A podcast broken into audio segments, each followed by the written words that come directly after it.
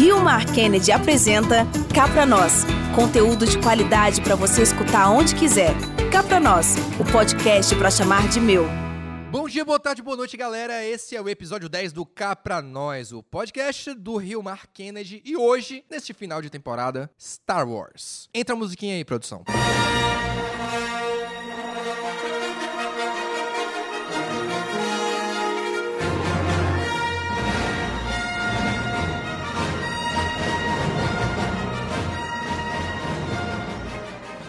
hoje, excepcionalmente apresentando esse episódio de final de temporada, eu sou Rafael Martins, redator do Legião dos Heróis e roteirista no Voxel, um site sobre games, por favor acessem. E os meus convidados hoje são a Josiane Freire, que é cinéfila e muito fã de Star Wars, pelo que eu pude perceber enquanto a gente conversava antes de gravar esse podcast. E aí, tudo bom?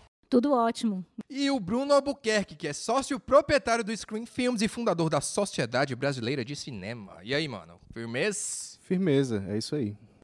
Bom, 2019 está chegando ao fim e junto com ele está chegando aí Star Wars A Ascensão Skywalker, que vai aí promete dar um final digno à saga da família Skywalker que começou em 1977 com Uma Nova Esperança. Aliás, a gente sabe que o fã é antigo quando ele fala Guerra nas Estrelas, certo? Guerra nas Estrelas, porque os títulos eram traduzidos na época. Pois é, inclusive eu até hoje não consigo engolir o retorno de Jedi. Porque o Jedi não é uma pessoa, Jedi é uma ordem, então não é de Jedi, é do Jedi, mas são coisas que a gente passa a vida e. Cid Moreira, né? no, no Jornal Nacional, falou Jedi, eu acho que. Ai, Jesus Cristo, minha na, nossa. na época eu não tinha videocassete para comprovar, mas que falou Jedi, falou. Não tem no YouTube não, ninguém gravou isso não. Na, na época a gente não tinha internet pra reclamar muito no Twitter e mandar corrigir, né? Grava isso de novo! Então, gente, a gente começou aqui falando do início, uma nova esperança. Então vamos começar do começo, né? O início de tudo. Naquela época era só Star Wars, era só Guerra nas Estrelas, não tinha uma nova esperança. antes. Não tinha e não tinha nenhum número do capítulo, não. Era Guerra nas Estrelas, pronto. Quando foi que começou? É até uma dúvida minha pessoal mesmo, eu não sei quando é que começaram a colocar os, os, os Os episódios. episódios começaram depois do Império Contra-Ataca, quando eles conseguiram a continuação. Porque até então, eh, ninguém saberia se ia ou não dar continuidade. Afinal de contas, quando entrou em cartaz nos Estados Unidos, eram pouquíssimos cinemas e eles obrigaram a eles colocarem outro filme para poder passar a guerra. E aí foi o velho boca a boca, boca a boca e aumentaram. Lembre-se que naquela época as cópias não eram digitais fácil como hoje, né? Então tinha que fazer as cópias, ainda era fotolito, né? E aí demorou e começou a, a gente saber que no Brasil alguma coisa de guerra muito por cima. Até então, até houve um Globo Repórter só falando de Guerra nas Estrelas. Aqui a gente pegou em 78 Guerra Teve nas um Estrelas, Globo? Repórter, exatamente, chegou em 78 aqui, porque naquela época tinha filmes que demoravam quase dois anos para chegar. Não tinha lançamento mundial, era começava pela né, Estados Unidos, Europa, para chegar na América do Sul. Às vezes a gente sabia de alguns filmes e eles não chegavam nem no circuito aqui no Brasil. Complicado, mas Star Wars é cheio daqueles momentos icônicos que fizeram a gente se apaixonar e continuar apaixonado pela franquia até hoje, há tantas décadas, porque aqui a gente tem pessoas de várias idades. Felizmente, todas elas gostam de Star Wars, então a gente nunca falta assunto entre nós. Mas vocês têm algum momento preferido de todos os 10 filmes que foram lançados até agora? Eu tenho o meu. Olha, o momento preferido que eu acho muito interessante é o início, realmente, a primeira cena do Guerra que impactou, porque a gente visualmente, lembre-se que nos anos 60, 70, no máximo 60, o que a gente via muito eram os seriados do Jornada, né, com aqueles efeitos, gente, não desmerecendo, porque, olha, uma coisa que a gente tem que fazer é contextualizar as coisas. Se a gente não contextualizar, a gente não, não tem nem não consegue nem manter um diálogo. Você comparar, claro, efeitos como do Guerra, Nova Esperança, com os efeitos do, do último, a velocidade de luta do- dos primeiros, com a velocidade. de Isso não se compara. É um né? produto de seu tempo, né? Exatamente. Então a gente tem que contextualizar. Então o que foi na época? Primeiro aquela cena, porque a gente nunca teve uma visão daquela nave saindo aqui pela, por cima da cabeça. O Destroyer perseguindo a Tantive Isso. 4, né? Afinal de contas, era Dolby Stereo o som. Dolby Stereo. E, e segundo, aquela cena mais impactante do, do Nova Esperança, que seria é realmente o look vendo aquelas três só só expoentes expoentes. de Droga, ela pegou o meu Cena, momento. Pronto, eu não O sei. nosso momento. É, cara, é é, bom que meu a gente favorito. tá em sintonia aqui, porque tá todo mundo É com- unido pelo amor.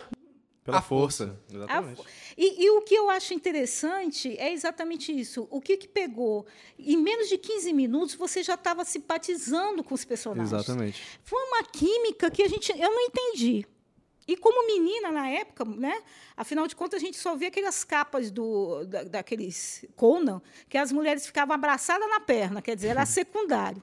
E você viu uma princesa Leia daquele jeito, né? no mesmo nível dos. dos Batendo dos- de frente com Darth batendo de Vader, né, o frente, principal vilão. Então, Puxando a orelha do Han Solo. É pois verdade. é. Então, foi muito legal, foi muito bom. Claro que demorou um pouco também na época para ser aquela questão de, de fã, porque ninguém ente- entendia muito bem. Ficção científica não era muito bem entendido naquela época, né? Até hoje. Até... não, ho- hoje melhorou demais. Só o fato da gente estar aqui. Só o fato de existir um podcast hoje, unindo fãs de Star Wars, já é bom demais. Vocês têm algum personagem preferido? O meu, eu sempre me senti como Luke Skywalker. Luke Skywalker era um jovem da fazenda que tudo que queria era um pouquinho mais de emoção na vida dele. Sempre me senti como Luke, mas eu queria mesmo era ser o Han Solo. É porque ele é o quê? Por conta Ele do... tem a própria nave. Ele tem a Millennium Falcon, que é fantástica. Fez o percurso de Castle em menos de 12 parsecs, se a gente arredondar pra baixo, né? Se alguém encontrar ele, ele vai lá e atira. Atira primeiro ainda. Ele atira primeiro, é. Não, ele Na verdade, nunca primeiro. houve um segundo tiro, né? Ele, ele atira primeiro. Depois a gente até vai falar da, da edição especial. Posso Nossa até falar Senhora. que essa história de, de mexer muito em filmes que já foram feitos não, não me agradou muito. Coisas de George Lucas, né? É, a mesma coisa de colorir Metrópolis. Pois é, aí em 83 chegou ao fim a trilogia clássica com o Retorno de Jedi, e aí a gente teve aí um Tempos Sombrios. Pronto, um buraco. A gente teve um buraco, buraco esse que foi preenchido pelo universo expandido. O George Lucas desencantou, queria partir para outra, não ia mais fazer Star Wars. E aí o pessoal resolveu escrever livros para dar continuidade aos filmes da franquia, um negócio que acabou dando muito certo e ficou conhecido como universo expandido, né? Ele foi para o outro lado que ajudou muito. É, A gente tem que abrir um parênteses. Esse, esse momento que ele abandonou a guerra e, e houve o universo expandido, mas ele, em compensação, ele continuou com os seriados, ele focou muito no Indiana Jones, o jovem Indiana Jones, que ajudou aliás, eu muito. sou muito fã dessa série, sou muito frustrado Porque ele parece... viajou, o- É, né? Ele eu- viajou e aí ele foi, foi melhorando os efeitos, né? Nesse, nesse sentido foi ótimo. Agora, o universo expandido em relação à literatura foi ótimo. Agora, há de convir que também a gente ficou muito penalizado nos anos 80, que é, aí, é- é aí entro eu, né? Penalizado porque a gente não tinha muito acesso. O que vinha eram livros de bolso, inglês. A gente às vezes entrava na livraria, via, eu comprava por causa da capa, que era tão bonita, e tentava ir traduzindo. Então, o que vinha para o Brasil era livros de bolsa em inglês. E olhe lá, né? E olhe lá. O jovem Indiana Jones, eu sou muito frustrado com essa série, porque eu amo essa série, mas parece que ninguém lembra. Só eu lembro dessa série. Ela saiu em, em boxes de DVD em 2008, quando saiu o Reino da Caveira de Cristal. Eu comprei todos e chamo as pessoas para assistir, mas ninguém quer ver comigo. Um Não, negócio não, que eu mas é muito só. interessante. Foi muito interessante as histórias, o roteiro. Ele viajou em vários países na época. Ele realmente viajava, fazia. Eu achei também muito bom. Eu achei Aliás- ótimo aquele jovem Indiana Jones. Aliás, no Jovem Indiana Jones foi que o George Lucas deu os primeiros passos para a nova trilogia com a Ameaça Fantasma, porque lá ele conheceu o Rick McCallum, que era um produtor do Jovem Indiana Jones, que acompanhou ele na aventura de produzir três novos filmes totalmente novos, diferentes de Star Wars. E aí a gente entra na trilogia prequel. É, o que, é que vocês acham dessa trilogia? Ela realmente foi ruim? Hoje em dia as pessoas estão falando melhor da, da trilogia prequel porque, por fatores de nostalgia. Ah, não, mas é minha infância, então é legal. Mas será que era legal mesmo? Eu, pessoalmente, é, é, reconheço que a Ameaça Fantasma não é exatamente um bom filme. Ainda bem, Mas eu eu, acho divertido. É um filme divertido, mas não é um filme bom. Não, é, preste atenção. Imagina você. Eu sei que muita gente começou com eh, começou a gostar de guerra também pelo, pelo episódio 1, 2 e 3, tá? eu vou usar os termos, né? Vocês usam os termos, eu vou usar os meus termos como, né? Que viviciou. É um né? intercâmbio, a gente É um vai aqui intercâmbio, compartilhando é. conhecimento. Gente, imagina você passou um tempão desde 1983, aí você vem, lê um livro do Timothy Zen, lê aquela literatura, você lê os livros romanceados até do, do episódio 4, 5 e 6, que você aprofunda. Né? Eu me lembro que eu li o livro e escutava a trilha sonora. Eu, eu fiz uma imersão, literalmente, Nossa, eu no meu também quarto. fiz muito isso. Nossa. Sabe, eu botava a trilha sonora lá, o vinil, tá? Na vitrola, né? e chega, furava o disco e ficava lendo o livro. Então você e tinha aquela imersão. Aí você veio com a trilogia do Timothy Zen. Depois veio Sombras do Império também para fechar. A edição especial, você pulou 1997, as 1997. edições especiais, quando o Jorge Lucas Que chegou e falou, gente, vou lançar tudo de novo, agora com novos efeitos e cenas e... É isso aí, achem legal. Eu vi todos no cinema, acho que vocês devem ter visto também, não sei você, porque eu não, Não, sei. não, não. 97 eu tinha um ano de idade. Ah, meu Deus. Eu vi, revi, Nós vi, vimos, revi. estivemos lá. Isso, eu tenho Han os Solo, registros. teve- estivemos lá no começo da polêmica do Han Solo se Han atirou primeiro, primeiro. ou não. A gente estava lá. melhorou as cenas de que eu acho espetacular as cenas da batalha da neve Batalha de Hoth. Aquela batalha de- da neve se você analisar bem foi muito bem feito principalmente porque ali era uma corporação de bombeiros né que eles usaram então claro que eles melhoraram muito porque afinal de contas era a primeira vez que faziam efeitos num claro, no sol, que era até então o fundo era preto. Claro que você está no cinema, você não vai ficar olhando os efeitos, né? Pelo amor de Deus. Mas de tudo bem. Eu gostei porque ajeitou muita coisa, acrescentou muita coisa, achei ótimo nesse sentido. Não gostei desse primeiro tiro, que é a mesma coisa de colocar. Nada é perfeito, né? Não gostei. Mas aí você vai e sai e você está lá, né? Firme e forte. 1999, Ameaça Fantasma. Pronto. Aí a gente já não gostou muito do título. É, Ameaça Fantasma é um título que eu não entendo até hoje, porque é uma ameaça que não é nem uma ameaça, nem um fantasma.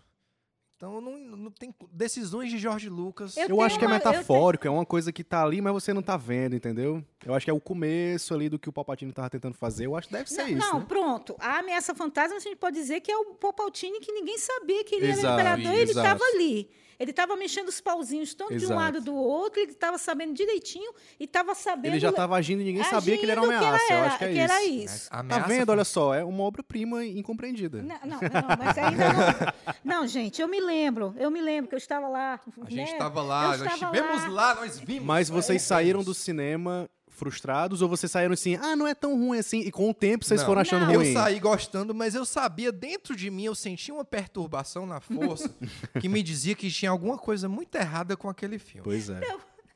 Aí Mas eu é- fui é ver legal. a segunda vez. Aí fica, pô, esse cara fala muito de política, né, mano? Porra, midi-chlorians tirou muito Não, do não, místico não. e botou pro, pro biológico. Não, não. Jar Jar Binks. Gente, o filme não é bom. Eu não queria acreditar. Eu não queria admitir. Mas o filme não é bom. E o legal é que tem um Não, vídeo não, da eu- época. eu- Tem um vídeo da época do pessoal saindo do cinema falando que era o melhor filme de todos os Star Wars, é o melhor vi. filme da aí no, vida. Aí no final desse vídeo tem um, Um cara, cara, é, que ele um fala cara. assim, olha, eu acho que o George Lucas devia se desculpar publicamente por esse filme. Exatamente. Aí imagina eu que saio de todo esse e sozinha, porque lembre-se, não tinha fã. Os fãs que eu tinha, a gente, eu me correspondia por carta. Nossa senhora. Gente, Tava espalhados, eu né? botei anúncio na revistinha e foi aí que eu comecei a me corresponder. Então tinha gente lá no interior da Bahia. Aí, aí como é que a gente, como é que um pessoal que mora no interior das cidades daquela época saberia de alguma notícia? Aí o que, que a gente fazia? Batia a máquina, eu pegava os conteúdos das revistas, fazia um resumo, batia a máquina, recortava, xerocava. Essas pessoas mandavam uma carta com selo e eu devolvia com esse jornalzinho com as informações para essas pessoas. Entenda como era ser. É é isso, entenda como era. Né? Ser fã é ser esforçado, né? Não, eu tenho envelopes ainda de, das pessoas que me correspondiam. É ser esforçado e sofrer, porque foram Exato. 16 anos de ato entre 16 1993 e e Exatamente. 99. Aí você chega para assistir Ameaça Fantasma no Cine. E é quer dizer, aquilo, na né? época não. Cine São Luís, né? Aham. Aí o Ru, todo mundo em cima, Josi, é aí, Josi, e aí, o que que você, não, não, vamos lá, Josi. E a estranheza já começou no título, né? Cadê o Guerra nas Estrelas? Por que, que agora é Star Wars? Uhum. E aí foi aí que eu percebi que eu tava me tornando um adulto e vendo as coisas de uma outra maneira e compreendendo que virou Star Wars por uma questão comercial. Comercial, aquela questão do, do- que o mundo estava já, né? a É globalização, eles queriam vender boneco e queriam. Exatamente. Aí vem a questão do comércio. Mas o que eu quero dizer, para que tanto digital, pelo amor de Deus? Ah, que a câmera digital vai ser o máximo. Que a questão digital, para mim, para a minha sensação, era como se eu estivesse vendo um desenho animado. Você não sentia, você não sentia palpável, você não sentia. E os efeitos eram, Entendeu? eram muito, muito ruinzinhos, até pra época mesmo, assim, né? Tipo, você pegar filmes da mesma época, tipo, os próprios Homem-Aranha do Sam Raimi, eles têm efeitos visuais muito melhores, que é 2000, 2002, por ali, né? Mas o Jar Jar Não, Binks se não. impressionava. Ele foi o primeiro Não. personagem em CG. Seja, Totalmente, é, né? não, eu Essa sensação que tu teve, ela perdurou durante toda a trilogia prequel, até o final do episódio Por 3? incrível que pareça, sim. Porque não me, não me conforma que na hora do nascimento do. do da, Darth do- Vader. não, o nascimento dos gêmeos. Ah, tá. Leia F- Não tem um recém-nascido aí que possa colocar no colo aqui, pelo amor de Deus. Não, vamos botar um saco e depois bota um bebê. ah, o, o- aquele ator não veio. Não, bota ele depois, encaixa ele ali. Eu digo, gente, ah, precisa de, de 100 pessoas para fazer aqui. Gente, tinha dinheiro para pagar 100 É, figurantes. são filmes que tinham seus méritos, mas faltava um pouquinho de alma ali. Eu- Gente, eu, eu acho que isso aí é porque o Jorge Lucas ele sempre foi muito megalomaníaco e o Ameaça Fantasma foi o primeiro filme totalmente rodado em digital. E aí eu acho que ele tava querendo fazer tudo digital, experimentar essa nova linguagem, e aí ele exagerou demais e não viu É, o eu que acho- ele tava Exatamente, fazendo eu e concordo resultou com isso. você. entendeu? Ele achava tinha. que era a tecnologia. Eu me lembro. Isso vai ser, é, o- é o que vai ficar, não sei o quê. E não tinha Entendeu? ninguém perto dele pra dizer, olha, cara, eu acho que isso aí tá errado. Aí você lê num livro, um romance, lá, em, em 83, né? O, o livro, em 80. Ah, eles tiveram romance, ela era senadora, ele era Jedi e não podia. A gente achava que era um romance, né? Uhum. Afinal de contas, eles estavam fazendo coisas assim, escondido. Que romance xoxo. O romance de verdade era Han Solo e Princesa Leia, que esse era proibido. é. Porque o cara era um cara da vida. Era um criminoso, um moleque piranha. E ela era uma senadora, uma princesa Isso- séria. Gente, que- aquelas cenas de romance entre os dois, eu não, eu não acredito que os pais do, do, do Luke e Leia estão se apaixonando São dessa maneira. caras, né? São É. esses dois. Eu odeio areia. Ela é áspera. e é chata. E entra em todo lugar. Pelo amor Não, de e com aquela Deus. interpretação gente. maravilhosa do É forçar muito a amizade. Não, mas o pior não é que o Hayden Christensen seja, o Hayden Christensen seja um mau ator. O George Lucas é que não sabe dirigir ator direito. Não, Ele dá dois é, é comandos. Faster, Mas o Will McGregor é ótimo. Eu acho ele um excelente Obi-Wan. Não, ele é. Não, Eu acho que foi uma, uma salvou. mistura dos dois, assim. Eu acho que é Tanto um, é que vai um- voltar na série. do- Não, ele Pois é, né? salvou. É, é, Realmente, aí pronto. É, mu- é uma coisa muito boa da nova Pronto. trilogia. É. Aí eu digo, gente, eu não acredito que foi tudo isso. Aí eu, eu fiquei triste, eu fiquei arrasada, eu fiquei triste. Eu digo, tudo bem, vamos ver o que, que vem pela frente. E aí chegamos em 2012. A Disney chega pro Lord George Lucas e diz: George Lucas, Você quer dinheiro? vende a Lucasfilm pra gente, vendo 4 bilhões de dólares. Ok, aqui está, 4 bilhões. E comprou Star Wars, Indiana Jones e tudo mais que vinha no pacotão da Lucasfilm. e aí a Disney chegou e começou uma. Primeira coisa que eles fizeram foi descontinuar o antigo universo expandido, que nos fez sentir um pouquinho traídos. Traídos, eu fiquei arrasada. Eu fiquei arrasada. Foram mais de 20, foram quase 25 anos de material 25 anos extra, de universo extra, de expandido, universo- jogados Jogado assim. fora. E que eles iam fazer uma, toda uma nova trilogia, continuando os episódios 4, 5 e 6. Aí a gente encarou aquela notícia com um misto de esperança e preocupação, porque esperança é todo o cerne de Star Wars. Foi o que a gente aprendeu com esses filmes. E aí nós esperamos. Aí vieram os primeiros trabalhos. Star Wars Rebels veio. É uma série muito boa. Se você aí que está ouvindo esse podcast nunca assistiu, assista. Você confere os primeiros anos da formação da rebelião, das células rebeldes se juntando e começando a formar uma coisa maior para atacar o Império de frente. Você descobre de onde vieram os clones. Tem até eles tentam inserir um pouquinho ali de viagem no tempo na última temporada, que funciona organicamente bem.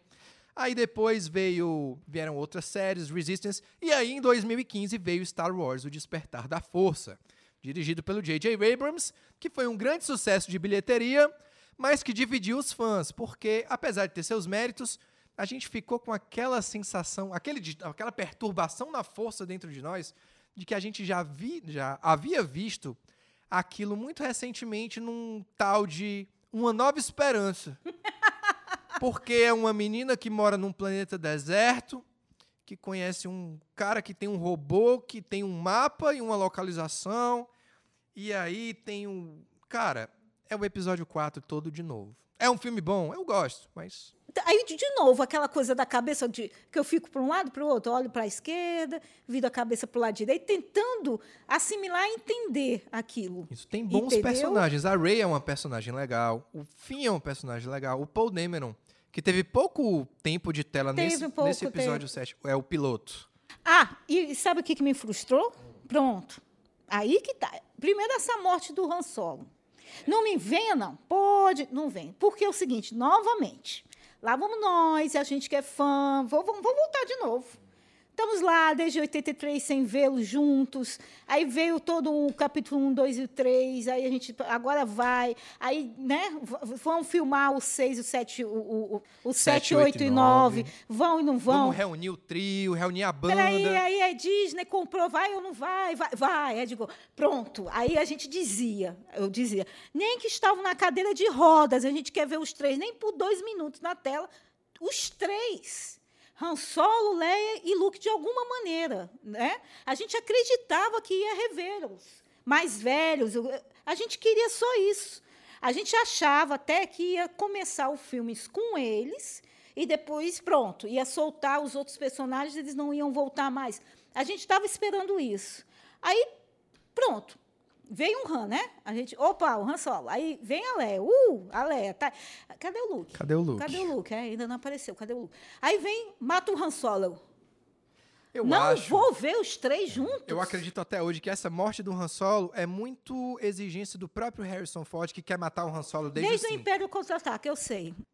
Isso aí, eu tenho, ninguém me convence que não é coisa dele. Isso aí, ele chega, olha, galera, porque ele fala assim, olha, pessoal, o negócio é o seguinte, eu faço, mas ele tem que morrer.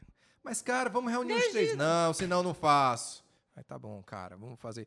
Aliás, o Mark Hamill, que é o Luke, ele falou numa entrevista que ele estava pronto para não aceitar voltar porque ele acreditava piamente que o Harrison Ford não ia topar. Não, ele é muito velho, rico e ranzinza para voltar. E aí ele confirma a volta dele, aí ele pega, é, cara, agora eu vou ter que voltar também. Eu achava até, eu achava até que mesmo assim o Han morrendo, aí a gente ia ver o Han, aí o Luke voltava, os três juntos, pelo menos na morte, juntos. Até isso aí a gente ainda estava esperando ali, né? Eu ainda espero. eu ainda espero, acredito, tenho fé na força que as coisas vão dar certo. E aí teve o episódio 7, depois chegou o episódio 8, Os Últimos Jedi, que não divide os fãs assim desde a Ameaça Fantasma há mais de 20 anos. Eu acredito que é um filme com, que tem seus méritos, mas tem coisas nesse filme que eu odeio e nunca vou perdoar o Ryan Johnson por isso. Por quê? O que você odeia nesse filme? Luke Skywalker. eu tava esperando, eu esperei mais de 20 anos para ver o meu Luke Skywalker usando todo o poder da força dele como mestre Jedi lendário que ele era, entrar em combate, lutar contra o mal e tudo que eu vi foi um velho chato que não quer voltar a lutar pela justiça. E... Você tem que pensar um pouco o seu lado gerontológico, você tem que pensar um pouco nessa questão gerontológica da história, né? do envelhecimento, das, das perdas. Isso é que valeu em relação até o primeiro, vamos dizer, a primeira saga, né? a saga clássica. O que, o que pegou na gente? Ah, principalmente a questão das perdas, você lidar com as perdas, né, com as derrotas, você dar a volta por cima. O que, que aconteceu com os clássicos e por que, que a gente gosta tanto dessa história? Porque pessoas totalmente diferentes, o que, que acontece? Elas ficam, elas começam a se ajudar do nada, entendeu? Essa questão de ser leal, da lealdade que a gente fica atrás no dia a dia da gente, de pessoas leais, entendeu? E não acha. E a gente se identificou exatamente com isso, essa questão da lealdade, né? E de você e a questão das perdas, como o Luke perdeu os tios, né? E foram e foram várias perdas. Perdeu os tios, depois a o templo Jedi inteiro o dele. templo Jedi. Então tem tem isso também. A pessoa não pode sair pulando. Mas eu, eu entendi por um lado mais gerontológico da coisa, Mas né? não é frustrante É frustrante, passou frustrante. e morrer sozinho naquele planeta? Claro, evidente. É a mesma frustração que eu senti no início de não ver, de ver todos os três juntos. É a mesma frustração que eu não senti quando eu vi o romance do, dos pais, que xoxo, sem graça, entendeu? Poxa, eu digo, a, a leitura é muito mais entusiasmante. É por- a gente que leu muito, assim, nesse sentido, perdeu muito. A gente se chocou muito mais do que sim- simplesmente as pessoas que só assistiram os filmes. Entende?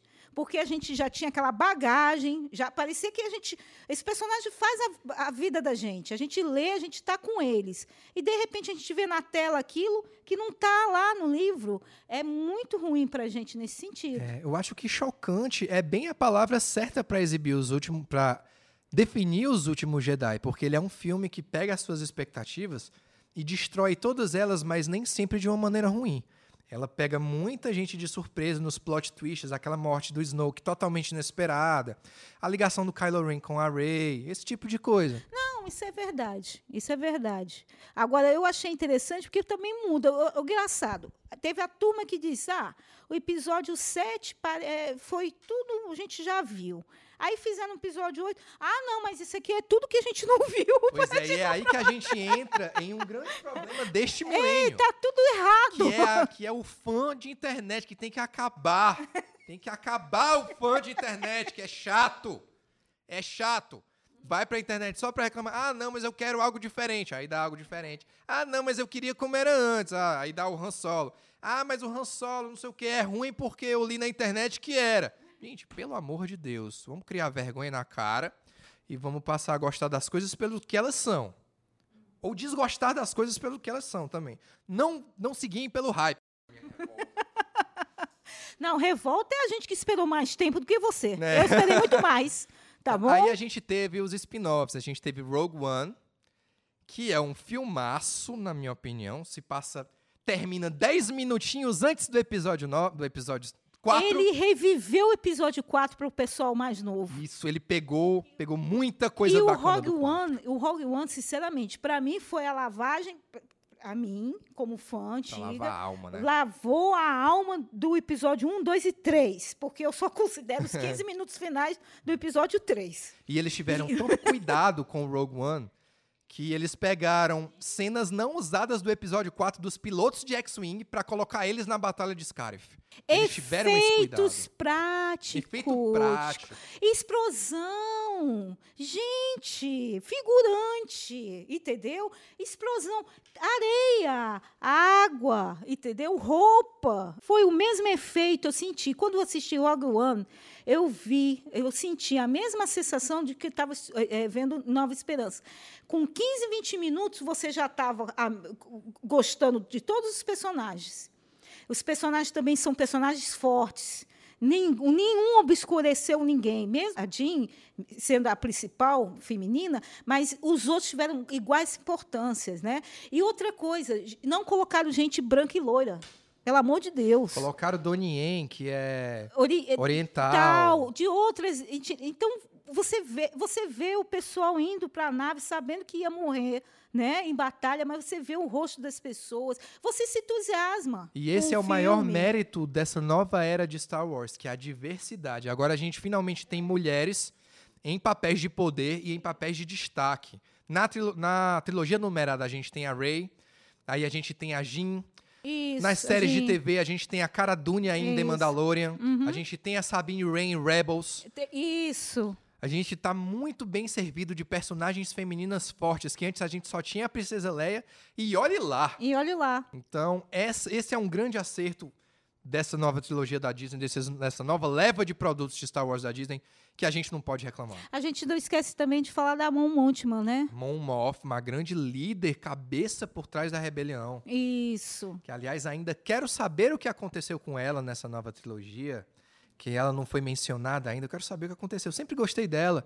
Muitos botanos morreram Viram para, não trazer essa informação. Ela fala com aquela pesar. serenidade, com pesar de uma líder, de quem se importa. Ela é uma personagem importante. Mas importante também é o final da saga Skywalker, que a gente vai é, conferir em exatas uma semana daqui pra lá, É, exatamente. nos melhores cinemas semana. do Brasil e do mundo em Ascensão Skywalker. E aí, pessoal, expectativas. As minhas estão.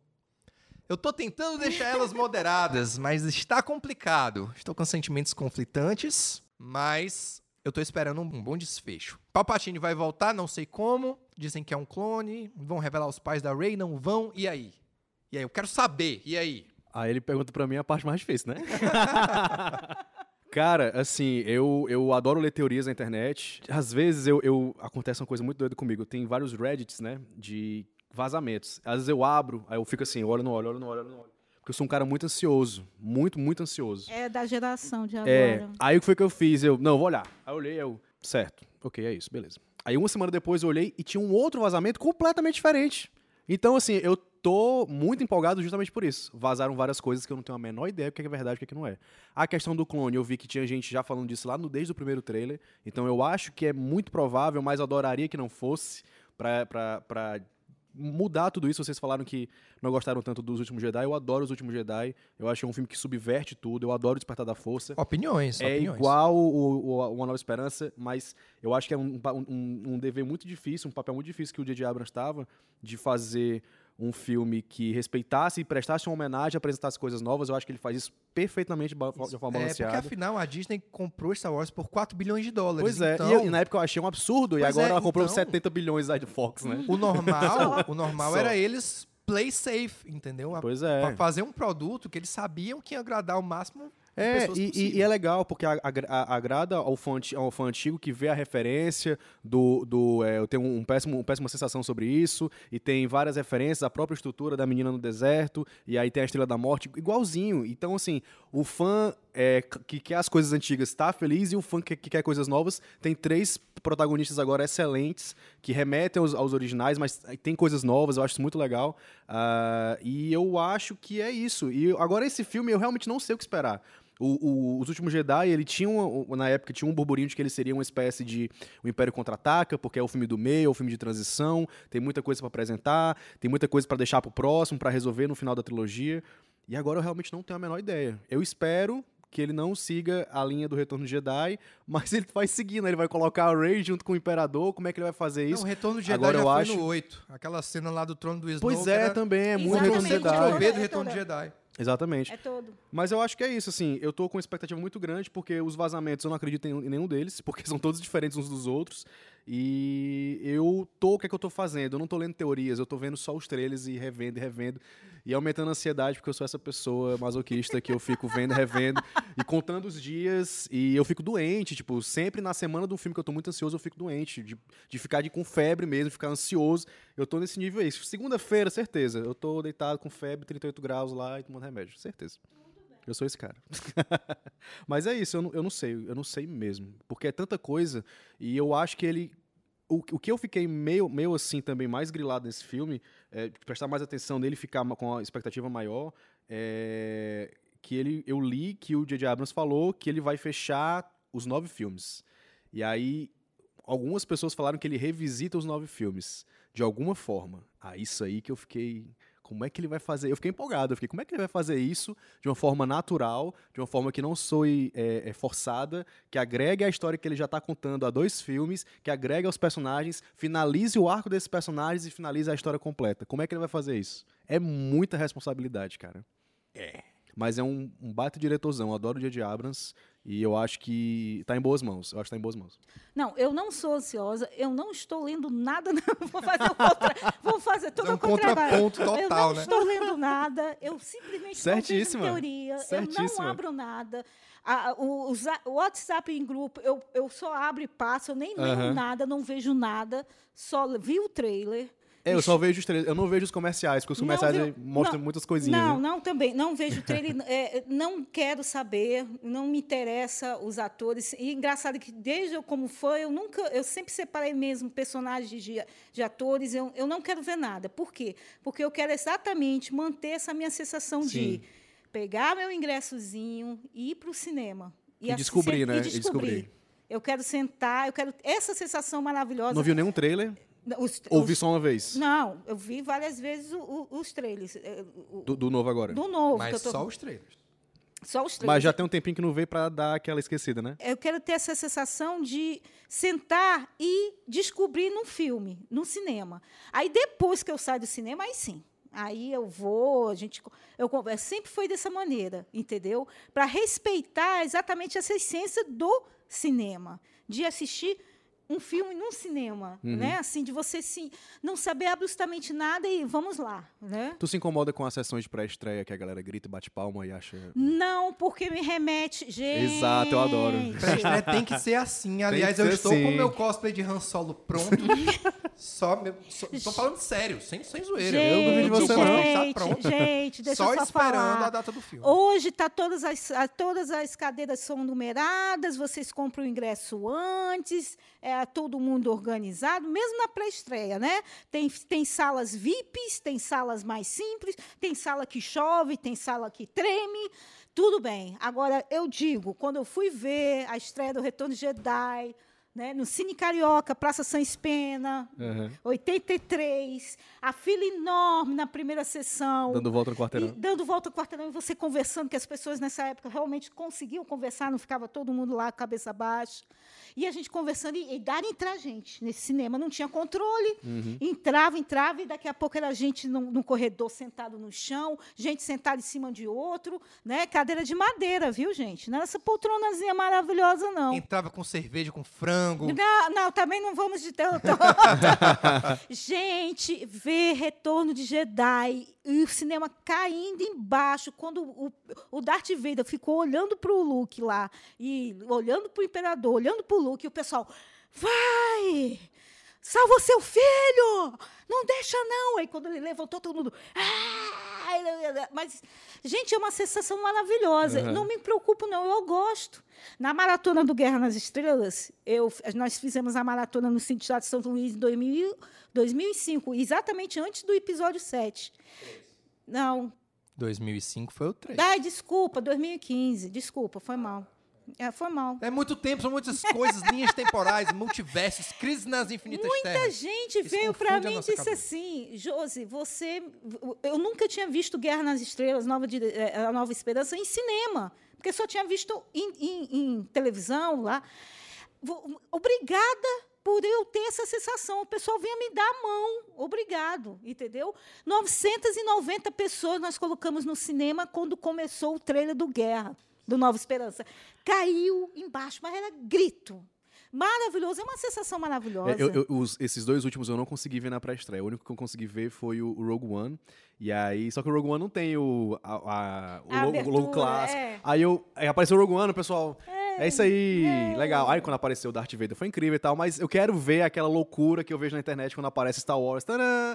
Eu nunca, experi nunca, Nunca. experimentei isso. Pode eu vou experimentar agora. agora. Vai ser Pode agora. O ser ingresso já está agora. comprado, com Eu certeza. nunca fui numa pré-estreia, essa pré-estreia de virada de meia-noite para Aham. uma. Na Ameaça Fantasma, eh, teve sessões pela manhã, 10 horas Olha da manhã, lá no Iguatemi. Eu me lembro disso. A gente ouviu o barulho do pessoal, que a sessão era a primeira, não tinha essa da virada. Agora tem. É. É a primeira vez e a última que eu vou numa pré-estreia de virada. Eu estou na expectativa também. Porque eu digo, não, vale a pena, eu vou, eu vou para saber realmente como é. E o que é que vocês querem. é, a gente saindo um pouco agora da, de confabulação, o que é que vocês querem ver no episódio 9? Pode até não ter, o que é que vocês querem ver no filme? Independente se vai aparecer ou não.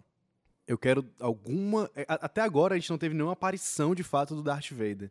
Eu quero muito que tenha, quero muito que o J.J. Abrams faça direitinho.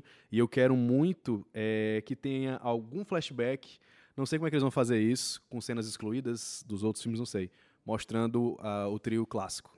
O Han Solo, Não, se Leia fizer e isso, Luke. eu juro que eu me ajoelho no cinema. Ah, eu acho, eu acho que vai rolar isso. Não, não, tem que ser. Não, isso aí é um presente. Nem que seja um, um encontro do- do- dos três unidos à força. Ixi, aí ia Não, ser não, brabo, aí hein? pronto. Aí ia ser brabo. Aí bota o Yoda também dentro. Não, eu- quando o Yoda apareceu nos, nos últimos Jedi, eu Foi abri um sorrisão. Foi lindo. Não, foi lindo. E o que É ele que é fala surpresa. é, a melhor linha do diálogo do filme. É Pronto. Falha é, é a melhor que- professora de todos.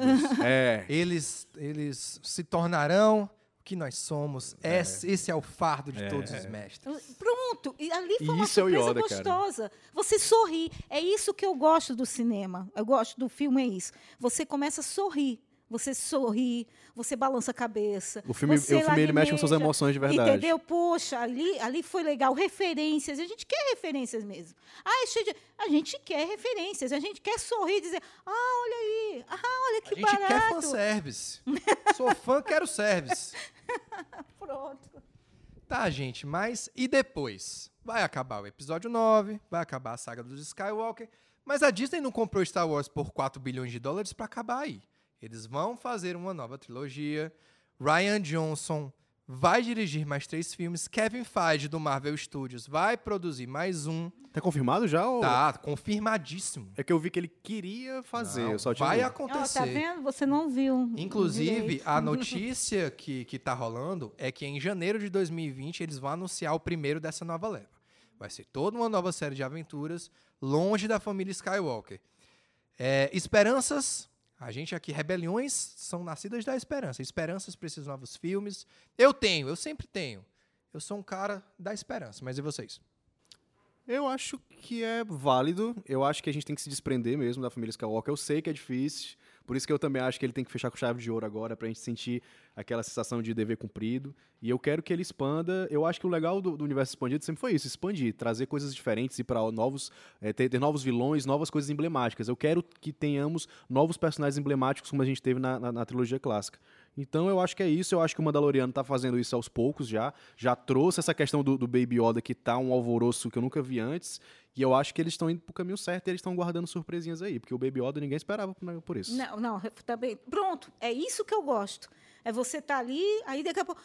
Oh, meu Deus! Oh, que legal! É essa sensação que eu gosto, entendeu? Agora, para mim, foi interessante porque. é, mi- Acho que em 1983, 1980, a gente já sabia. Ah, era para ser nove filmes. Aí tinha dizendo, não, não pode ser, não, era para ser nove filmes. Ele só, ele só gravou né, a história do meio, tem um antes e depois. Não vai dar certo, não vai mais dar certo, não, não vai querer mais isso, que não sei o quê, né? Aí eu digo, vai, não. Aí, para gente, eu acho que. Gente, eu nunca imaginei as pessoas me dizendo, Josi, deixa isso para lá, não vai ter mais nada não, porque lembre-se, eu gostei de guerra, fui tudo sozinha. Tudo que eu tenho, as coleções dos itens que são mais de, acho que mais de 300 mesmo, é mais de 300 itens. Recortes, coisinhas, entendeu? Tudo isso foi sozinha, ninguém me influenciou, né? Eu comecei a despertar aí, aí que eu comecei também a despertar para o mundo do cinema, né? Para saber de ficção como um Despertar da todo força. né? Nesse sentido, ninguém acreditava. Então, eu acho que só o fato de eu estar aqui com outras gerações de novos fãs, né? E esses fãs também querendo me ouvir, querendo ouvir minhas histórias, né? De como foi, que eu achava que não, né? Para mim foi uma surpresa, para mim está sendo ótimo isso. Tá? Só o fato de eu estar aqui convidada para colocar minhas experiências, como foi, como foi no início, para mim isso aqui é fantástico, porque eu achava que ia se acabar. Eu não, eu não sabia que ia ser isso. Eu não sabia que ia acontecer isso. Então, para mim, tá mais do que positivo essa história toda. Foi bom que foi um tapa na cara de muita gente que dizia que não, né? Era só Jornada nas Estrelas, Jornada nas Estrelas, né? Ah. né? Aí que guerra, né? Porque daquele hiato, né? Aí o Jornada, né? Eu digo outro, né? E aí estamos aqui, né? Com novos fãs, com esse, essa questão geracional, né? Dos episódios mais antigos, dos mais novos, dos personagens, né? Dessa celebração ainda dos Skywalker. Eu acho que vai- vamos fechar, que realmente é o, é o foco principal, mas aí tem muita coisa para colocar para frente, né? de várias formas também. Né? E só esse avanço dessa série do, do, do bebê Yoda, Mandaloriano. O bebê Mandaloriano, Yoda. é o muito bebê bom, Yoda, gente, meu né? Você ter se- um seriado, um seriado de guerra. O primeiro de quando? muitos. O primeiro de muitos. Quer dizer, quando que você ia pensar nisso? E com a Os- qualidade que tá tendo de efeitos e qualidade tudo, direção de tudo, arte. Exatamente, direção de arte e tudo. Então, eu acho isso interessantíssimo. E outra coisa, assim, só para não passar batido, uma das coisas que Guerra nas Estrelas conquistou muito na época, o que, o que segurou mesmo, o que imortalizou assim, de a gente sentir, foi o fato da trilha sonora. A trilha sonora de guerra. Você colocar uma trilha para cada personagem, como né, Pedro Lobo, que cada personagem tem sua trilha, que isso não tinha. Essa importância da trilha sonora, a magnitude que ela traz em cada cena, não, não tem como você não olhar né, de frente a isso da época. John Williams é rei lord, seu poder é maravilhoso. Exatamente. E é bom também ver que mesmo os filmes que não têm a batuta do John Williams na trilha sonora, eles também têm muito da influência dele. O próprio Mandaloriano, cujo, cujo cara que faz as músicas tem um nome complicado que eu infelizmente não consigo pronunciar. Ela é uma trilha sonora bem diferente, mas ainda tem o cerne do Star Wars do John Williams. Você pode escutar só a trilha e pensar, não, isso aqui é Star Wars, isso aqui não é outra coisa. E o mesmo vale para Rogue One. Rogue One, a trilha tá Solo. lindíssima. Lindíssimo, Lindíssima, Rogue One. Lindíssima. Han Solo. No Han Solo, o John Williams fez só o tema do Han. Mas o Michael Giacchino mandou muito bem nessa trilha sonora também. Bom, galera, é isso. A última edição do ano do Cá Pra Nós sobre Star Wars vai ficando por aqui. Mas antes da gente ir embora, é, pessoal, como a gente faz pra encontrar vocês na internet, nas redes sociais? Pronto, vamos lá. Eu tenho um canal no YouTube, né, que leva o meu nome, Bruno Albuquerque. Pesquisar Bruno Albuquerque Cinema aparece. A gente tá lá com quase 55 mil inscritos, 4 milhões de visualizações, tem muito conteúdo. Tem um podcast de cinema lá, que é o Decifrando Cinema, que é mais para quem quer realmente estudar teoria, linguagem e fazer filmes, a gente alterna entre fazer filme e estudar cinema de forma teórica. Ah, lá tem um monte de crítica, tem um monte de vídeo. Tô começando agora a me render aos reacts, porque a galera tá gostando muito, eu não entendo porquê, mas a galera tá adorando. E aí também tem entrevistas lá com cineastas, enfim, é um canal de cinema, mas eu também tenho Instagram, que é bruno.vídeo, onde eu falo sobre as minhas produções, que eu tenho uma produtora de, de vídeos publicitários aqui em Fortaleza, também faço meus curtas, meus filmes, vou fazer o meu primeiro longa agora, tô mostrando todo o processo criativo no Instagram, bruno.vídeo. Estou, inclusive, me escalando na cara dura para fazer uma participação especial. Filme. É isso, e... Coragem, tá? Figurante. Figurante. figurante. Um capacete de Stormtrooper na minha cabeça e me Pronto. joga lá. Aí coloca ao lado do, do Daniel Craig, né, que fez o Stormtrooper no Despertar da Força. E aí, e também, além disso, eu- agora em julho a gente criou a Sociedade Brasileira de Cinema, que é um portal online de cursos de cinema. E a gente tá lá com três cursos, e é só você acessar sbcinema.com.br barra decifrando traço o traço cinema, que é o nosso principal curso lá, que é um curso de teoria e análise de cinema. Basicamente isso. Jô, é preciso de um mapa igual do Luke Skywalker pra te achar ou é fácil encontrar na internet? Simplesmente a Josiane Gomes Freire. Simples assim. No, no Instagram também? Não, não, só no Face. Ah, tá certo. Simples assim, Josiane Gomes Freire. Bom, esse que vos fala, Rafael Martins, vocês podem encontrar no Instagram e no Twitter como arroba aquele Rafael com PH, porque eu sou chique.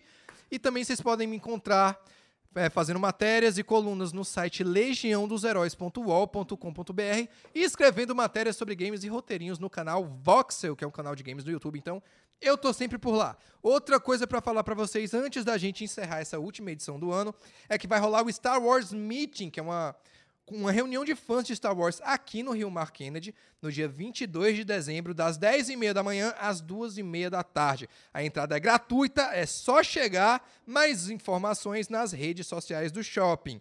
É, no Instagram e no Facebook é barra Rio Mar Kennedy. Super fácil de encontrar. Lembrando também que a pré-estreia de Star Wars Ascensão Skywalker também vai rolar aqui no Rio Mar Kennedy. Na madrugada do dia 18 pro dia 19 vai ter cosplayer, vai ter muita coisa legal. Então é só aparecer que vai ser inesquecível. É o último episódio da saga Skywalker e você não vai querer perder essa pré-estreia. Eu venho. Então é isso, galera.